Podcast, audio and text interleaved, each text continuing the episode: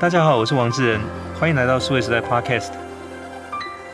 我们在过去几集里面其实谈的有蛮多，就是 AI，特别是现在生成式 AI 怎么样去影响到我们的工作跟带来的一些帮助。那实际上就是除了在专业领域的这些科技人之外，在很多的一般的领域，特别是跟创作领域里面，现在也在非常多的善用这些新的工具去协助创作新的一些作品。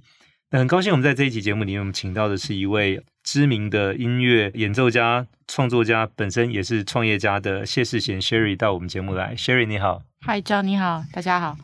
对，那 Sherry 可以简单大概跟听众大概介绍一下你自己吗？呃，我本身是一个从小就想要当钢琴家的一个音乐人。那后来呃，一直念到博士一年级后呢，我就决定投入电影配乐。那也从电影配乐之后开始做电影制作。那在台湾工作过十几年吧。后来因为突然被闪婚，所以嫁到纽约去，然后在纽约刚好就是第一年就碰到 COVID，所以在那边创业，那做的是一个跟电影完全非常，我觉得非常相反的一个产业，就是数位行销。对，所以大概是讲到最近出了一本书，所以最近又回到台湾，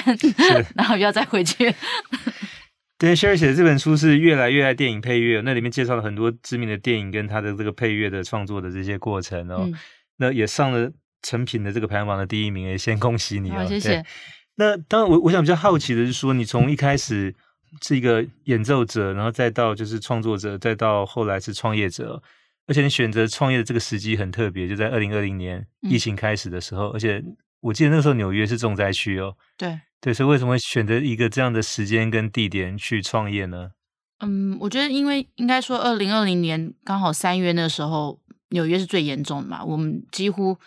最长时间，我大概有十四天没出门，就我们都被关在家里。然后那时候其实什么口罩啊、手套这些，就全美国都没有，就是非常的缺乏资源。然后也可以看到，就是说家里楼下有很多，譬如说像一些店家或是披萨店，就是那种用很传统的方式在行销的店，几乎在疫情之后就都不见了。那时候创业其实就是很简单，想要借由数位行销这个去帮助一些很小的，可能是微型的或者是一些 startup。然后让他们可以不要用太传统的方式去行销，呃，去帮助这些中小企业，然后让他们可以站起来，然后甚至在他们的领域可以当一个佼佼者，这样对。那有达到你原先设定的目标吗？就是这个整个公司的发展？有啊，我觉得一开始就发展太快了，把把自己搞累死。因为呃，第一年啊，呃，我记得第一年我请了二十三个 sales。然后，因为这个公司应该说它百分之百是 virtual，就全部都在网网站上。我我也没见过我的会计师。就我在成立这个公司的时候呢，一切都是在线上。那因为纽约那个时候就是，其实不是纽约，就全美国都是没有办法，就是嗯，就是实体见面。所以我们很多后来有很多，譬如说很多像是那种 SaaS，就是呃那种软体，我们都是用线上。签约，可是线上签约是具有法律效应，所以有很多其实线上的产业跟软体服务就起来。那我觉得数位行销 （digital marketing） 就是其中一个。那第一年我的客户其实很多都是在营建业或是一些修缮的，嗯，就是修缮维修房子或是维修，比如说你要维修你家里的浴室啊、b a t 这些比较小型的。对，因为第一年美国就是大家都没有办法出门，所以美国第一年的那个房地产，然后。他们有给很多钱嘛，就是我们每个人都会被发那个，就是好像现在的普发六千，那时候我不知道发了多少钱。美国大概陆续发了好几次嘛，加起来应该大概有，有我好我自己就美金了，我自己就拿了拿过两千四百八，我也忘了美美金啦，美金对，嗯、可就是他会分批发，对，所以那个时候就美国人就存很多钱，然后他们就嗯，所以所以那一年的房地产。就涨，然后刚当然，因为大家都在家 work from home，所以他们会觉得说，哎，他们需要更大的 space，所以他们会开始改装家里，把家里变成一个 home office，所以这样子的就修缮 remodeling 这种 business 就会就变得很夯。所以我其实有很多客户，有一半是在做这个，那另外一半是因为那个时候刚好就是 Bitcoin、NFT 这些崛起，就是二零二零年、二零二一年尤其是牛年嘛，就是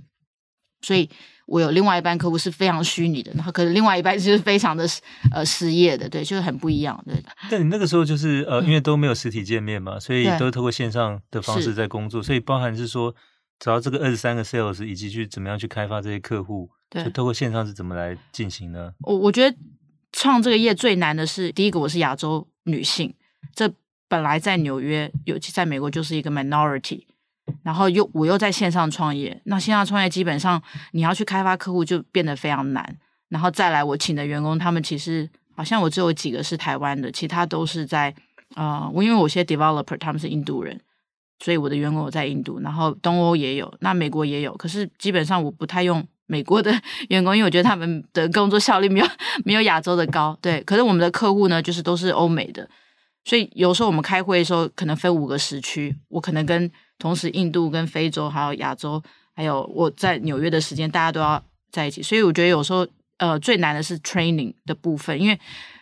我每一次都要去教不同的员工，然后他们可能来自不同的国家，譬如说印度，他们的英文有时候我也听不太懂，所以那也是一个要嗯吸收的过程。然后像非洲，他们是用英英文的英语，所以大家写作方式会很比较不一样。那如果譬如说我们要写文案的话，其实你可以看出有些是那种英国的英语，有些是美语，然后就是，可是我们客户因为都是美国，所以我们要我要怎么去 train 他们？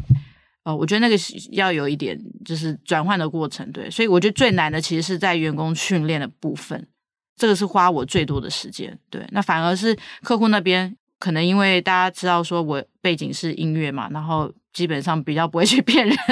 所以客户只要听到我是呃我的音乐背景，或者他们在 LinkedIn 看到我的 profile，他们基本上是就是那个是帮我加分的，所以呃。就很快的，我虽然是一个菜鸟，在这个行业，可是我可以拿到一些还我觉得还不错的案子，对，然后基本上他们就很信任我，所以我们如果开会的话，可能就是我跟我的员工要去开会，或是我我要跟我的 project manager 去为这个项目去开一个会。那如果我们手上有很多项目，我每一个我都要去带，所以我要开好多次会。那每个礼拜我们还要去 brief 这个 client 他的这个项目的进度，所以我觉得我的时间后来都被电脑绑住了，这样。因为大部分都是线上的会议嘛，对，全部都是我们，我从来都没有见过任何人实体的会议，对，从来就是我连我员工跟我的客户还有会计师，就是这些人完全没见过。然后因为我公司也是一个就是 virtual 的，那我们线上签约付款，然后交件，全部一切都在线上。对，嗯哼。那当因为 Sherry 其实，在我们四月号的数位时代的科技生活的栏目有帮我们写了一篇文章，我想这篇文章也得到非常多我的同事跟读者的大家的好评哦。那其实这里面你有提到是说，其实以科技来讲，特别就像最近热门的这个像 ChatGPT 或者 GPT 的这样的技术，其实对于这种就是创意工作者来说，也带来了很多一些新的一些啊、呃、过去没有的一些尝试哦。那我印象比较深刻就是说，你在文章里面也举例，就是说像呃贝多芬嗯的这个例子，嗯、因为他一辈子创作了九首交响曲。嗯，那第十首他只写了几个音符而已，后来就没有来得及完成，过世了。对，那之后其实呃有所谓的 AI 专家，然后有所谓的这个就是技术人员等等，就是想办法去复刻贝多芬的风格，对去帮他完成这个第十号交响曲。对，但是你觉得听过之后完全没有 贝多芬的感觉，为什么呢？呃，其实应该说他。有贝多芬的感觉，可是就是贝多芬他本身就是一个非常 futuristic 的人，他是一个非常未来性的人。他在他的年代写的音乐，其实呃已经是超脱当时其他他同辈的作曲家。所以我认为，如果他还活在二零二三年，然后有 ChatGPT 四代，他应该不会写出这些呃科学家做的，因为这些科学家他们是拿贝多芬第一到第九号的那个所有的数据，他的可能一些语法或者他的 melody，然后他的。和弦的一些走向，然后就是他们去拿过去的数据去写出一个未来的东西，所以我觉得充其量你可以说它是一个，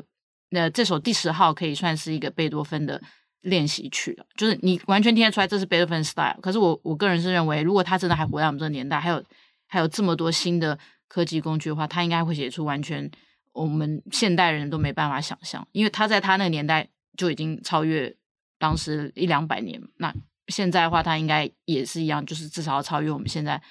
人对他的期待，要也是要一两百年吧，我觉得。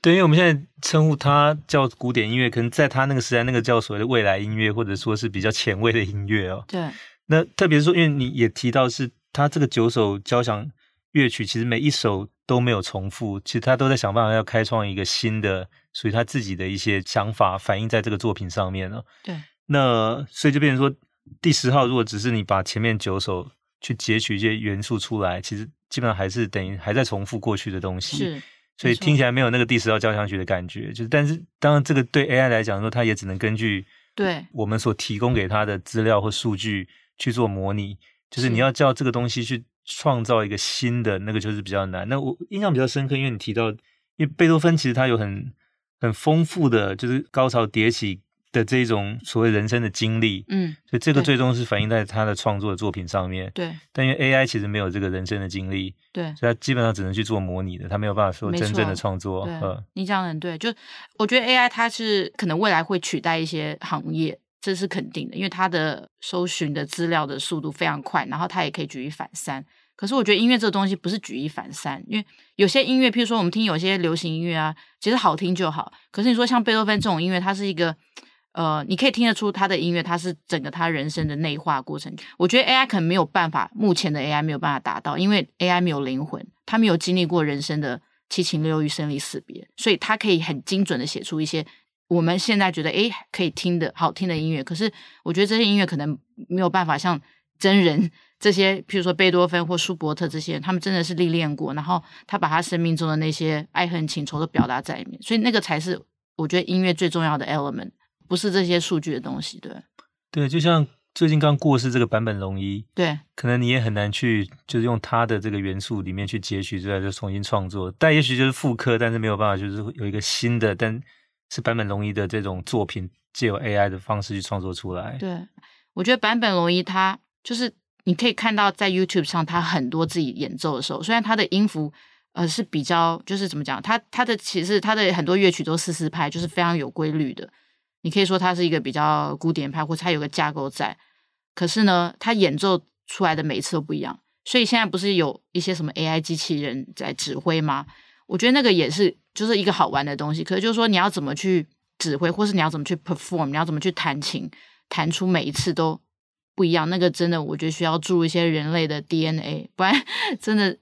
呃，我觉得很难啦。目前对我上上还没有看到一个。就是让我感动，像这个贝多芬第十号，我也是一听我就知道说，OK，这应该不是人写的。虽然他很贝多芬，可是他不是人写的。就是我们至少在我们这个领域，我我相信很多啊、我的同行应该都可以听得出来，对啊。所以坏这个曲子也被骂骂的蛮惨的。当然，这个也是也是我想。科技要做的努力，就不断去尝试去拓展那个边界嘛。是好，那当然就是说，以现在来讲，他可能还在一个就是刚摸索，小孩子学会爬或者刚开始走路。那我们现在马上苛求说他要能够去跑步，对，这个是可能还有一段时间哦。但回过头来就是说，那即便他现在就是在爬或者刚开始走路的阶段，那对于一个创作者来讲，不管是说在音乐或者电影，嗯，就说那我们现在可以利用这个工具去帮助我们做什么呢？我觉得现在，因为我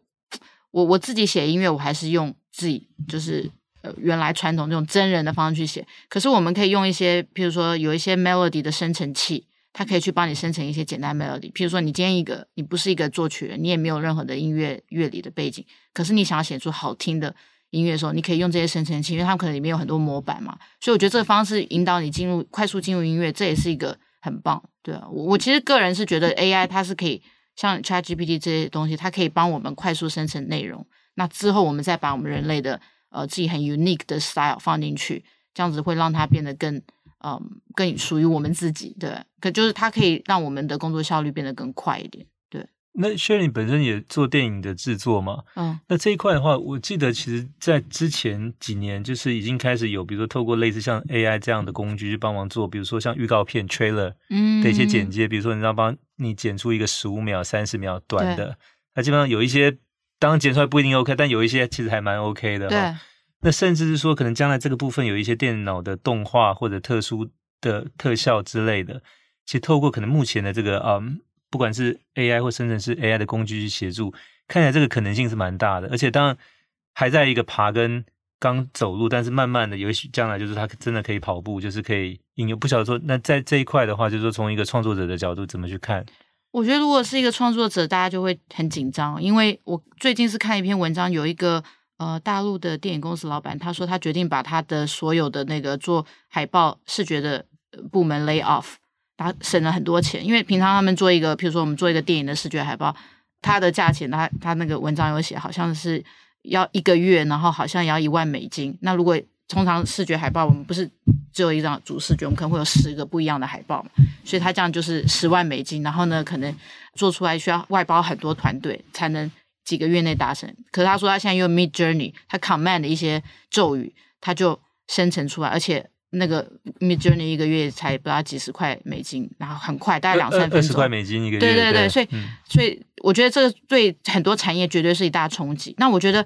嗯，应该说视觉上面可能会有，因为我。在纽约，我有一些呃比较年轻的朋友，他们在念纽约的那个视觉艺术学院，就是那个 School of Visual Art，里面都是很厉害的那些插画家。那他们也觉得，诶，这个东西的发明有影响到他们未来，所以他们势必要去考虑到，如果未来出社会毕业后，他们还要再做着插画工作吗？还是他们要转成是去 command 的那个机器的比较更高的，比如说一个 director，可能他们。晋升为比较像是去做整个 visual art project manager 之类的，而不是自己再去做。因为其实现在有机器，它做的就比你好，而且很快。就是说，我们人类会因为这些 AI 的发明而被激发，要变得更好。不然的话，你就会很快就会被取代。对，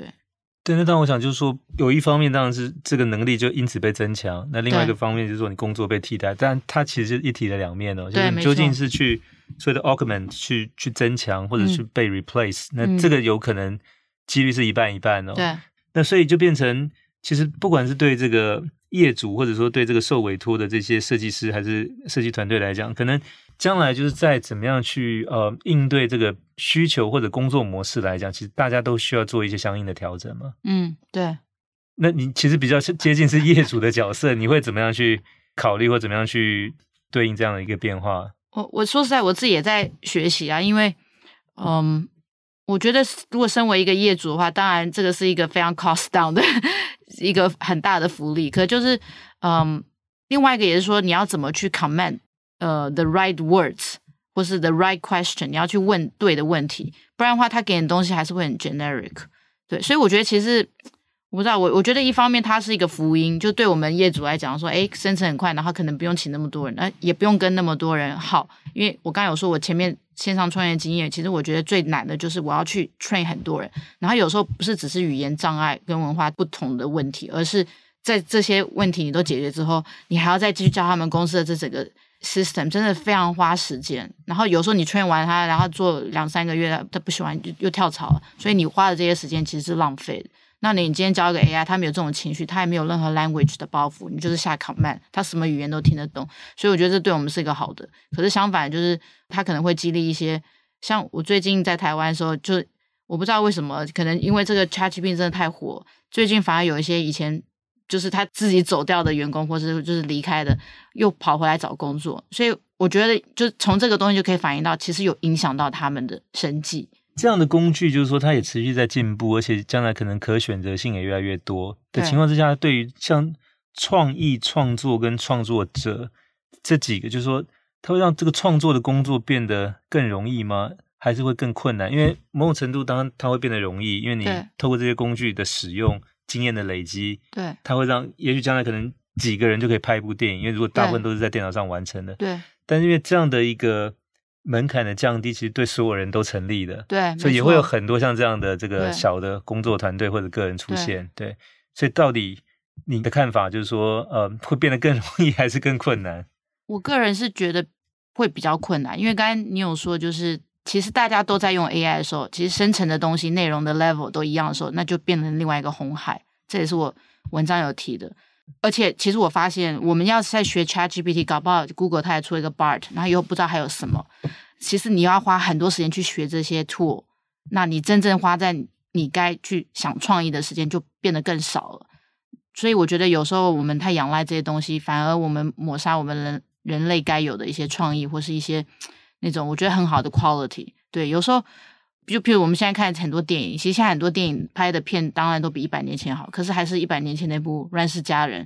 不是就是看起来有点粗糙，可是你也知道那些道具都假，可是就看起来是很感动人，因为它里面的故事就是有时候我们太仰赖工具上的 perfection，反而我们在创意上我觉得就会变得比较 lazy。那 lazy 之后，真的以后可能我们就会被新一代的机器人就是会很快速被取代，因为搞不好以后机器人它会有灵魂的时候。就不会有我刚才说的问题，它可能就会写出真正的贝多芬第十号。它可以有历经一生的过程，可是它只是很快速的历经一生，然后可以写出贝多芬的第十号到第二十号，所以这都是有可能的。所以我觉得这是一个怎么讲？我们就是一定要站在那个人类，一定要站在这个机器上面，就是不要被机器去驾驭。然后我我个人是觉得，其实花时间学，光是学一个 ChatGPT 怎么去 command 它，我自己也花很多时间。我觉得这个时间已经有点浪费掉。我本来应该专注在这个，比如说创作这首音乐的本性，还有这个音乐它的一些感动的地方，对，而不是。你知道，只是去 focus 在 OK，我怎么生成一个 melody？因为说实在，其实一首好听音乐，你不需要那么多 melody，你不需要那么多的呃 motive，你只要有一个。可是重点是你怎么把它做深，不是一大堆，然后把自己搞得很很累。对对，那 Sherry 现在平时住在纽约，纽约其实也是被大家认为是最国际化的城市之一，以及相对来讲工作压力也最大的这个地方。就说那。从一个纽约客的角度，你会怎么去思考？就是说，像所谓的工作跟这个新的科技，特别像这种深圳式 AI 的结合，嗯，跟说你所预期或者说正在看到，就是在跟纽约这个城市的工作形态有会将来起什么样的变化吗？我其实，在二零二零年。嗯，疫情爆发，后来我们就是大概九月的时候就比较平缓嘛。有一天，我就从下层一路走到上层，走了五十几个 block，然后发现，在第五大道不是就很多那种金三角的店嘛，全部都就是空租。然后这是二零二零年，可是今年二零二三年再回去走还是一样。就说我觉得疫情这已经没有办法再回去了。然后现在又有这 ChatGPT 跟 Midjourney 这些 AI tool，它已经没有办法让人类。满足于就是还要回去上班，还要回去，你知道纽约那么贵的地方住，所以现在很多人纽约的公司很多人他们是住在外县市，呃呃不是外县，就是别州，可能住在犹他或是非常远的可能加州，然后你只要线上开一个 Zoom 或是 Google Meet 的会议就可以。所以我觉得这个一方面会影响到当地的房地产，然后呢就是人跟人之间的距离，我觉得会比较远，因为我们都可以米呃就是可以线上米嘛。那我我个人是觉得我我自己第一年，因为我自己第一年的时候也开始用了一些比较像是 Midjourney 的前身，一些 CRM，然后用一些 SaaS 去处理公司的业务，或是去发那种大型的 email 啊，或是做呃那种比较自动化的内容。可是我会觉得说这个。还蛮伤心灵的，就是身心灵有有有蛮受到伤害，因为每天你就是被电脑绑住。然后有时候我真的是开完会，我那整个一坐在电脑前就会头晕，所以我后来就开始去做瑜伽。然后这也是为什么我第二年，我大概到了二零二二年的时候，